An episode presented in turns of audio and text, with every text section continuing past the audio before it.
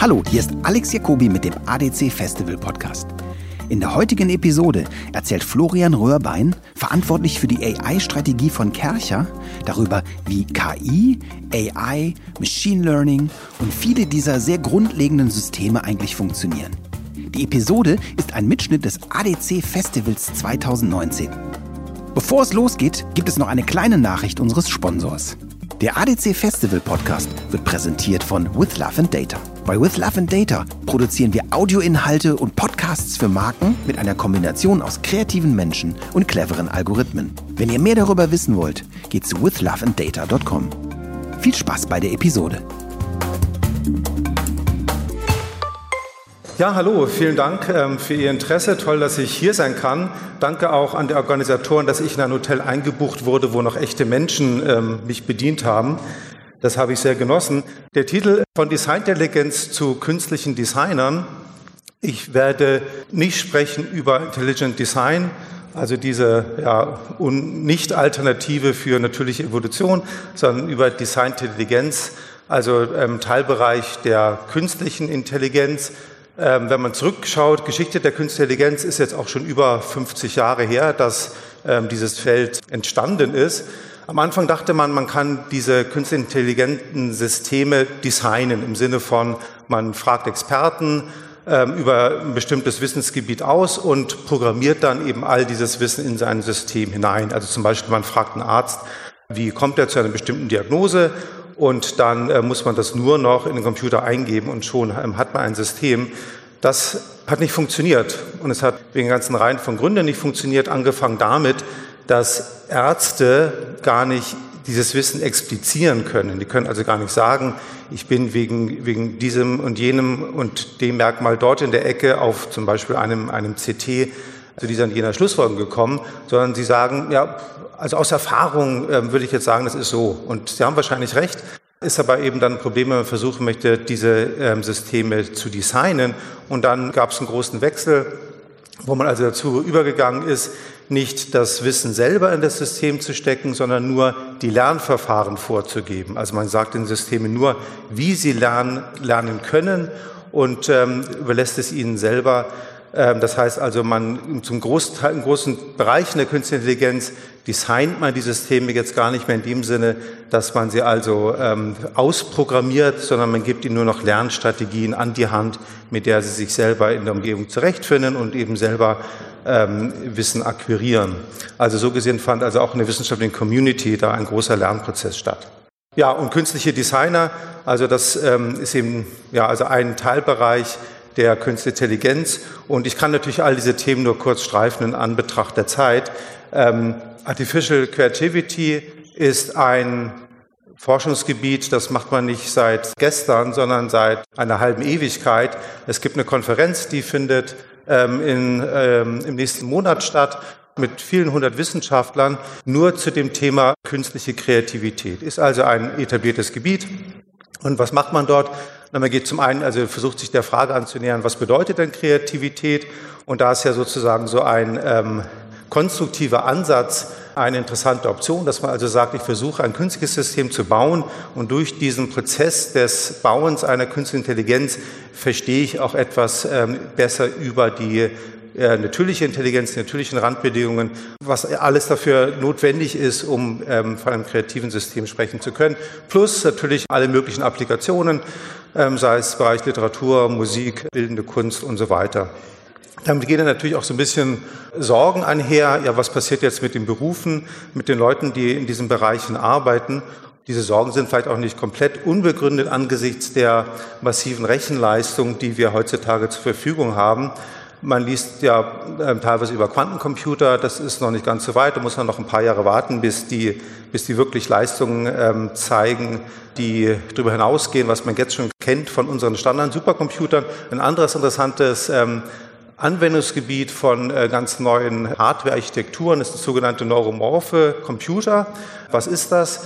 Wie der Name suggeriert, guckt man da also, ähm, schaut sich an die Morphologie des Gehirns, also wie sind da die Nervenzellen miteinander verschaltet und versucht das in Hardware abzubilden. Also das meiste, was man macht im Bereich sogenannte künstliche neurale Netze läuft ja auf Standardcomputern, also wie jetzt hier dieser Präsentationscomputer. Aber hier ist der große Unterschied, dass man also in Hardware diese Neurone versucht zu simulieren. Gut, und da ist man auch schon recht weit. Man kann Systeme bauen. Da haben Studenten von mir auch ähm, Experimente mitgemacht, sind eben vier solche Prozessoren. Und dann gibt es größere Boards. Und die Boards kann man eben zusammenschalten zu Racks. Und die Racks eben wieder zu größeren Einheiten. Und hier unten ist dargestellt, die Lebewesen, die haben eben eine verschiedene Anzahl von Nervenzellen und mit so einem kleinen Board kann ich also alle Neurone von so einer Schnecke simulieren. Und inzwischen ist man so weit, dass man all die Nervenzellen komplett simulieren kann von einem Mäusegehirn. Und das Mäusegehirn ist dann nur noch um den Faktor 1000 verschieden von einem menschlichen Gehirn. Also da kommt man schon in einen Bereich, wo die eine oder andere Sorge durchaus berechtigt ist. Das sind dann also so Riesenkisten, die dann da zusammengebaut werden.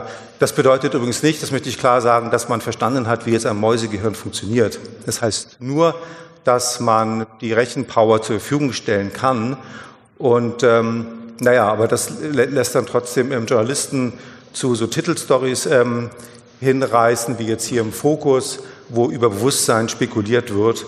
Also weil diese Rechner einfach äh, so eine massive Rechenpower haben. Nicht nur das, sondern weil sie eben auch modelliert sind nach der Gestalt des Gehirns.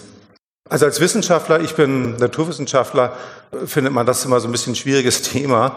Computer, die sich selber bewusst sind, Roboter, die Bewusstsein erlangen, weil mit Bewusstsein ist es ja auch unter uns Menschen eine schwierige Sache. Also ich weiß nicht, ob Sie bei Bewusstsein sind. Nicht? Also ich unterstelle Ihnen das gerne, aber ich habe natürlich nur Zugang zu meinem eigenen Bewusstsein, zu meinem eigenen bewussten Erleben. Also ich weiß nicht, ob Sie alle nur Zombies sind und sich so verhalten, als wären sie bewusst. Man kann das eben aus prinzipiellen Gründen gar nicht klar voneinander unterscheiden, beziehungsweise Rückschlüsse darauf führen, wann jetzt ein biologisches System bei Bewusstsein ist, wann nicht und umso schwieriger, wenn man eben von nicht biologischen Systemen spricht. Gut, in der Presse kann man eben viel lesen dieser Tage über Künstliche Intelligenz. Und ich kann jeden verstehen, der sehr verwirrt ist durch das, was er da zu lesen bekommt. Jetzt nur ein Beispiel. Titel Die Party geht weiter. Anscheinend ist der Titel schon älter. Ich glaube, das war Februar letzten Jahres. Heute würde man nicht mehr so titeln. Aber darum geht es jetzt gar nicht. Da war ein Titel drin über Künstliche Intelligenz. Und da heißt es Folgendes. Muss man einen Schritt zurückgehen. Ja, Künstliche Intelligenz bedeutet ja, dass wir es mit einem Selbstlernsystem zu tun haben. Stimmt meistens. Wenn ein System fest programmiert ist, bleibt es auf dem Niveau eines Schachcomputers. Auch Schachmeister können ihn nicht schlagen, aber das hat mit Intelligenz nichts zu tun, sondern nur mit Rechenleistung. Stimmt auch, aber jetzt wird's lustig. Das Besondere an Künstliche Intelligenz ist, dass sich die Programmierung plötzlich verflüssigt. Und das ähnelt dann schon dem echten Denken. Also ich mache seit über 20 Jahren Künstliche Intelligenz und ich kann Ihnen sagen, mir ist noch kein einziges Programm untergekommen, das sich angefangen hat zu verflüssigen. Also vielleicht hat das eher etwas mit dem Titel, mit der Titelgeschichte zu tun. Was ist jetzt aber Künstliche Intelligenz? Nun, Künstliche Intelligenz ist wirklich sehr, sehr schwierig zu definieren. Und wir als Computerwissenschaftler können immer sagen, können auf die Biologen verweisen und sagen, naja, die wissen ja gar nicht, was natürliche Intelligenz ist. Ja, und so ist es wirklich. Also es gibt keine klare Definition. Man kann es natürlich trotzdem versuchen, aber ich glaube, es ist auch ein bisschen mühsam, äh, sich auf eine Definition zu einigen. Aber zumindest also als grobes Grundverständnis gar nicht schlecht, wenn man Wikipedia zum Beispiel nachschaut. KI oder AI ist ein Teilgebiet der Informatik. Stimmt auch nicht ganz, weil da kommen ganz viele Disziplinen zusammen, welches sich mit der Automatisierung intelligenten Verhaltens und dem Maschinenlernen befasst. Also aus dieser Definition hat man schon mal gelernt, was eben viele ähm, was schon mal widerspricht vielem, was man, was man so in den Zeitschriften liest, dass es nämlich Künstliche Intelligenz nicht nur Maschinenlernen gibt, sondern es gibt in auch viele Systeme und vielleicht sogar die Mehrzahl der Systeme, die lernen gar nicht, gehören aber trotzdem in diesen großen Bereich künstliche Intelligenz. Was ist jetzt nun künstliche Intelligenz? Und dafür möchte ich einfach mal ein Lehrbuch aufschlagen, und da gucken wir einfach mal rein, wir blättern einfach mal durchs Internetverzeichnis, einfach damit man ein bisschen Gefühl dafür bekommt, ähm, was denn sich hinter diesem Begriff alles verbirgt. Und das sind Themen, werden Sie sehen, die sind ähm, sehr viel bodenständiger als ähm, künstliches Bewusstsein und solche Thematiken. Gut, das sind also Sachen dabei wie Problemlösen durchsuchen. Das ist eine äh, ganz spannende Sache. Zum Beispiel berühmtes Problem in der Informatik, Problem des Handlungsreisenden. Ganz einfach, gegeben ist eine Anzahl von Städten und es gibt eine Person, die muss jetzt halt durch alle Städte durchtouren. Gesucht ist der kürzeste Weg. So, das ist ein Problem. wenn Sie die Anzahl der Städte jetzt ähm, nach oben drehen, dann nimmt der Suchraum exponentiell zu. Ist also irgendwann gar nicht mehr handhabbar. Und deshalb braucht es Heuristiken, ähm, andere Strategien, um zu Lösungen zu kommen. Das ist ein Bereich von Künstliche Intelligenz. Was haben wir da noch? Wir haben zum Beispiel Logik, also klassische Logik von Aristoteles ähm, im Sinne von, Sie sitzen links von der Person und Sie sitzen links von der Person, dann kann ich schlussfolgern, dass Sie auch links von, von dieser Person sitzen. Ja, also räumliches Schließen. Und gibt es ganz viele Logikkalküle. Das alles ist künstliche Intelligenz. Was noch? Wissensrepräsentation, zum Beispiel ähm, das Wissen, ähm, das davor, ich habe noch diesen schwarzen Stuhl, jetzt also genau dieses, dieses Exemplar eines äh, schwarz lackierten Stuhles noch nie gesehen, kann es aber sofort erkennen. Warum? Weil ich eben so eine Ontologie in meinem Gehirn drin habe, wo Sachen drinstehen. Ja, Stühle ähm, sind Einrichtungsgegenstände, ähm, typischerweise ähm, haben sie vier Beine und, und so weiter und so fort. Ja, und das hilft mir eben, das sofort als Stuhl zu identifizieren, auch wenn ich, obwohl ich ihn noch nie gesehen habe. Gut, das versucht man eben auch künstlichen Systemen beizubringen. Hat auch nichts mit Lernen zu tun, ist aber klassisches Gebiet der künstlichen Intelligenz. Gut, eine Seite noch, dann sind Sie erlöst. Ähm, es gibt natürlich auch den Bereich des Lernens, ja, ganz klar. Ähm, Teil 6, Kommunizieren, Wahrnehmen und Handeln. Verarbeitung natürlicher Sprache, ganz großes Thema. Natural Language Processing. Und ich weiß nicht, wer von Ihnen Google Translate benutzt.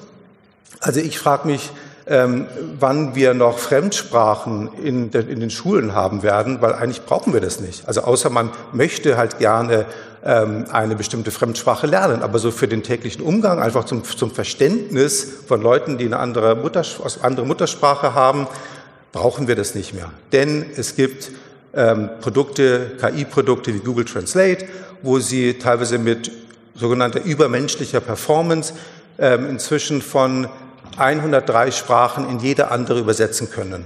Und das fast in Echtzeit. Also es gibt Kopfhörer, also quasi Dolmetscherfunktion, nur dass eben das kein Mensch macht, sondern eine Maschine. Und das hat den, den, äh, natürlich die Bewandtnis, dass Sie das millionenfach einsetzen können.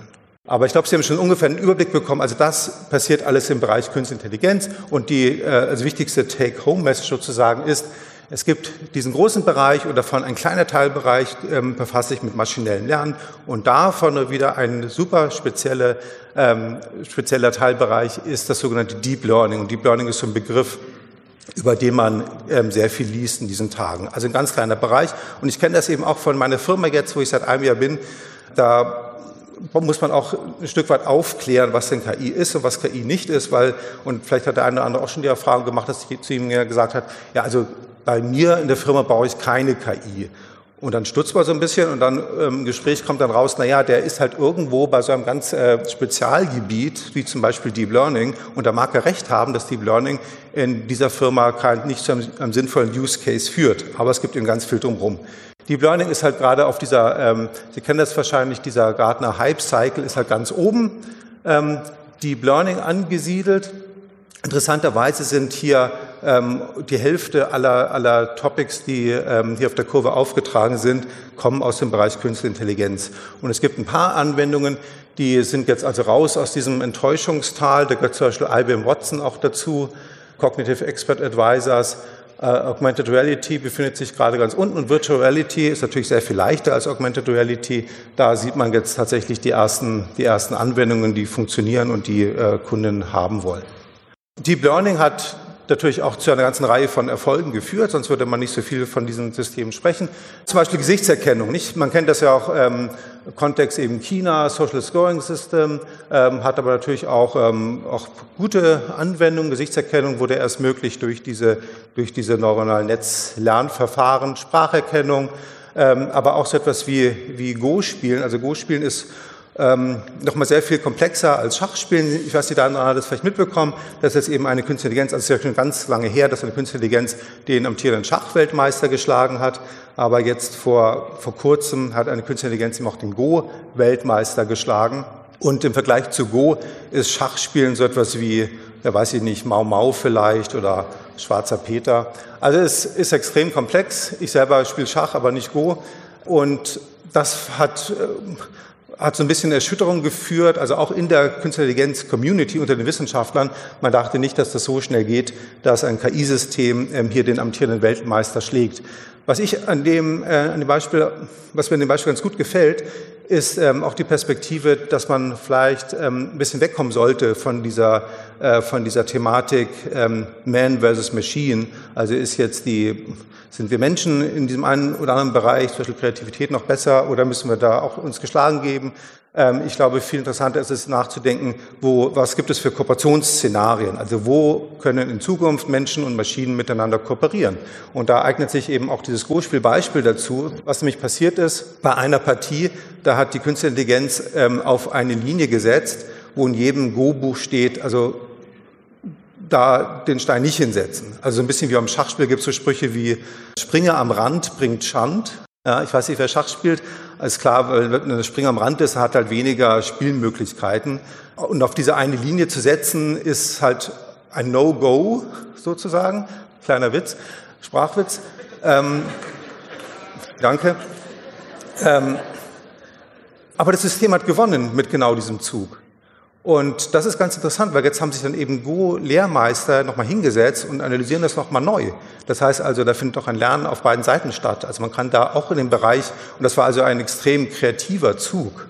Also gibt es interessante Szenarien, wo man eben ja, sozusagen die Stärken von beiden Systemen kombinieren kann und das eben nicht nur in so Bereichen wie ähm, äh, Human-Robot ähm, Collaboration, wo man also sagt, na gut, also die Fingerfertigkeit äh, des Menschen ist halt immer noch unübertroffen und der, der Roboter, der kann halt schwer heben und so weiter und dann macht man halt zusammen an einem Werkstück, sondern eben auch in solchen Bereichen. Gut, anderes Beispiel, ähm, autonomes Fahren.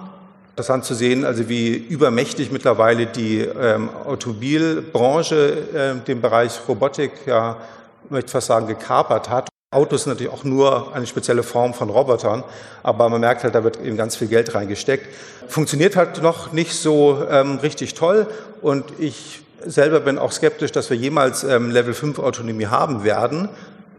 Aber ähm, die Firmen sind trotzdem dran und ähm, weil es eben noch so ein langer Weg ist, machen die Autokonzerne teilweise auch ein bisschen andere Sachen. Ähm, zum Beispiel so etwas, ja, also Nissan baut ähm, jetzt nicht den selbstfahrenden, selbstfahrenden Auto, sondern selbstfahrenden Hausschuh. Ja, kann man auch mal machen. Ähm, das ist jetzt nicht aus einer Satirezeitschrift. Ja, das ist nicht Titanic oder so, sondern das ist Wired und Wired ist so das Nerd-Magazin. Ja, also selbst, der selbstfahrende Hausschuh. Gut, ähm, wer es braucht. Es ist eben der Tat ein, ein, weiter Weg und das betrifft nicht nur eben Autos, vier Räder, das ist relativ einfach, sondern vor allem auch humanoide Roboter. Ähm, auf einem Wettbewerb in den USA, da kommen weltweit die besten humanoiden Roboter, also und die Entwickler von diesen humanoiden Robotern, die natürlich auch, ähm, die kommen zusammen und stellen sich einem Wettbewerb. Und der Wettbewerb ähm, die Spielregeln werden immer ein bisschen geändert, aber es geht im Prinzip so, die mussten, ähm, also die humanoiden Roboter mussten aus dem Auto aussteigen, ähm, dann irgendwie zwei Treppenstufen gehen und einen Türknopf, äh, die Tür öffnen mit, mit, mit, mit so ähm, normalen Griff halt. Also etwas, was hm, jedes, ähm, jedes kleinere Kind schon kann. Also da haben sich ganz traurige Szenen abgespielt. Warum fällt es uns so leicht? Dafür müssen wir äh, einmal schnell einen Blick in, ins Gehirn werfen, also kurz ähm, ein bisschen äh, Neurowissenschaft spielen. Ähm, versuch mal weiter zu klicken. Hier kommt's. Genau, was sieht man hier? Man sieht den, äh, den Verarbeitungspfad von äh, unserem visuellen System, also die Retina, das ist da am Augenhintergrund, da gehen Informationen rein und dann ähm, wollen wir jetzt nicht ins Detail gehen, aber es gibt auf jeden Fall viele, viele Gehirnareale, wo immer mehr Informationen, äh, wo Informationen immer weiter verarbeitet werden. Also erst werden eben einfache Features detektiert, zum Beispiel eine Kante, dann komplexere wie hier, also geht es um die Ecke und so weiter und so fort. Das Einzige, was man jetzt von dieser Folie mitnehmen sollte, ist, wir können Kontextinformationen verarbeiten. Und das ist einer der ganz wesentlichen Punkte, wo wir im Bereich Künstliche Intelligenz noch nicht so weit sind. Wir tun uns ungemein schwer, Kontextinformationen ähm, für künstliche, in künstlichen Systemen so zu implementieren, dass sie ähm, diese Informationen nutzen können. Und dafür habe ich ein kleines Experiment mitgebracht. Ähm, keine Sorge, Sie können alle sitzen bleiben. Ähm, ich würde Sie nur bitten, hier auf dieses Objekt zu gucken, also auf dieses absichtlich äh, unscharfe schwarze Objekt. Das habe ich ausgeschnitten aus einem Bild. Also jetzt bitte nicht äh, Katzenauge sagen oder sowas, sondern es gilt nur, geht nur um dieses schwarze unscharfe Objekt. Gibt es Vorschläge, was das ähm, sein könnte? Flugzeug? Ja. Was noch? Eine Drohne? Ja. Also Da gibt es natürlich auch immer so ein bisschen so ein Bias, mit was man sich beschäftigt. Biologen sagen gerne, es schaut aus wie eine DNA. Ja, also ist, aber ist nicht so ganz einfach ähm, zu sagen, was das wohl sein könnte.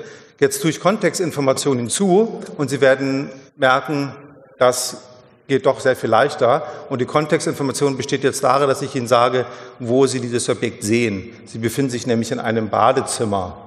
So. Ja, danke. Wir haben uns nicht vorher abgesprochen.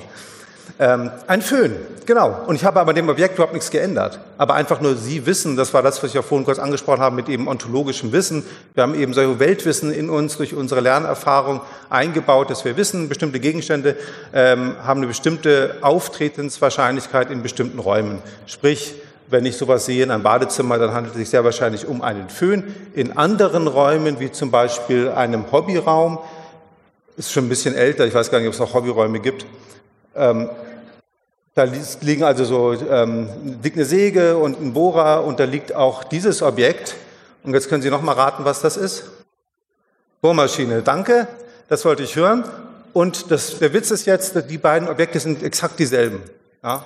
Das heißt also, wenn Sie jetzt nur sozusagen, also bottom-up Informationen verarbeiten, also von dem Eingangssignal immer komplexer, komplexer, dann kommen Sie da nicht weiter, weil es ist die identische Information. Was Sie brauchen, ist eben auch der Pfad zurück, dass Sie wissen, ah, ich bin jetzt hier und da und deshalb benutze ich mein ontologisches Wissen und das hilft mir eben auch bei der Identifikation von diesen Objekten. Ähm, was ich ganz interessant finde, dass wir in, gerade in Deutschland eine extrem hohe Roboterdichte bereits haben. Und zwar gibt es nur ein Land auf der Erde, das mehr Roboter pro Fabrikarbeiter hat. Und das ist Japan. Also wenn Sie hier auf die Statistik gucken, also Deutschland ist auf einem Rang mit Südkorea und Singapur. Gut, Singapur, das hält ja nicht so richtig. Ähm, und nur ähm, noch übertroffen von, von Japan. Und wenn Sie gucken, also Regional Average ist dann ist Europa auf Platz eins, hätte man so vielleicht auch nicht vermutet. Ja, Menschen nehmen Roboter in die Arbeit weg, gut, vielleicht ist es auch sonst andersrum. Da habe ich noch ein bisschen geguckt, ähm, Statistik, wo Sie alle möglichst gut wegkommen. Und ich habe eine Statistik auch gefunden. Also die kaum ersetzbaren Berufe, also die, die ähm, eine hohe Wahrscheinlichkeit haben, nicht ersetzt zu werden durch eine künstliche Intelligenz. Da findet man so Sachen wie Choreograf und Kurator und was noch, Fotograf, Designer. Also Sie scheinen da alle, ähm, alle ganz sicher zu sein. Ähm, überhaupt, wenn man in die, in die Presse guckt, habe ich das Gefühl, es geht auch viel mehr darum, dann also irgendwie kollaborativ, was ich vorhin kurz angesprochen habe, zu arbeiten. Also zum Beispiel diesen Stuhl, der gibt, also der erste Stuhl, der mit Hilfe einer KI ähm, äh, hergestellt wurde. Ich weiß nicht, was Sie davon halten ähm, als Fachmann. Also für mich, ich habe das Video angeschaut und das sah halt irgendwie auf dem Video, also wo dieser Stuhl so langsam Form annimmt, sah halt die ganze Zeit ganz schlimm aus und gegen Ende sah es halt so aus wie ein Stuhl von Philipp Stark. Aber ich bin da nicht der Experte. Ähm, es gibt eben vieles ähm, in diesem Bereich, gerade gestern in der Süddeutschen. Also hier hat jemand mit Künstler Intelligenz ein Pop-Album produziert. Ähm, ehrlich gesagt, ich habe den Artikel gar nicht gelesen, weil ich finde das eben weder wissenschaftlich sonderlich interessant, noch jetzt eben ja von einer kulturellen Perspektive. Aber egal, ich finde es interessant, dass da eben einiges ähm, gerade am Entstehen ist. Hier noch eine, jetzt bin ich fast am Ende, noch eine zweite Statistik, ähm, weil das habe ich noch, genau darauf bin ich noch gar nicht eingegangen. Ich arbeite jetzt eben bei Kercher, also das ist dieses Reinigungsunternehmen. Und ähm, ich, was mache ich dort, werden Sie vielleicht fragen? Ich entwickle eine KI-Strategie für diese Firma. Das ist eine, ein Weltmarktführer. Das Wort Kercher findet man jetzt auch im Duden. Und im Bereich KI ähm, gibt es da noch ja, ein bisschen Nachholbedarf. Diese Jobs werden Roboter wohl vom, Weg, vom Markt fegen. Nummer eins Gebäudereiniger. Also das ist sozusagen das, wo wir jetzt gerade dran sind. Mhm. Und da stellen sich natürlich, natürlich auch so eine Design-Thematik. Also wie sollte man diese Roboter äh, gestalten? Ähm, Sie kennen vielleicht eben dieses sogenannte ähm, Uncanny Valley, also das unheimlich, also eine Terminologie, die auf Freud zurückgeht. Und das ist äh, ganz kurz gesagt so, also wenn Sie ähm, Roboter immer oder KIs immer menschenähnlicher machen, dann geht das eine ganze Weile gut. Ja, man findet das, findet das super. Und dann bricht das irgendwann total ein und man findet es gruselig, man findet es unheimlich. Ja, und dann erst, wenn man über das Tal rauskommt, dann ähm, wird es eventuell wieder positiv. Weiß ich gar nicht, ob man das schafft. Vielleicht sollte man das aber auch gar nicht versuchen, überhaupt zu weit in diesen rechten Bereich zu kommen. Ähm, auf Robotikkonferenzen sieht man dann eben ähm, auch solche und da versteht man, dass Leute das ähm, ein bisschen komisch finden. Ähm, wir machen Reinigungsroboter, ähm, die schauen nicht so schlimm aus, na, wobei der oben links, der ich weiß nicht, den finde ich schon, der könnte vielleicht auch schon fast ein bisschen unheimlich sein, hat aber einen Preis bekommen und ähm, damit möchte ich Ihnen ganz herzlich danken und ich hoffe, es ist noch Zeit übrig für Fragen.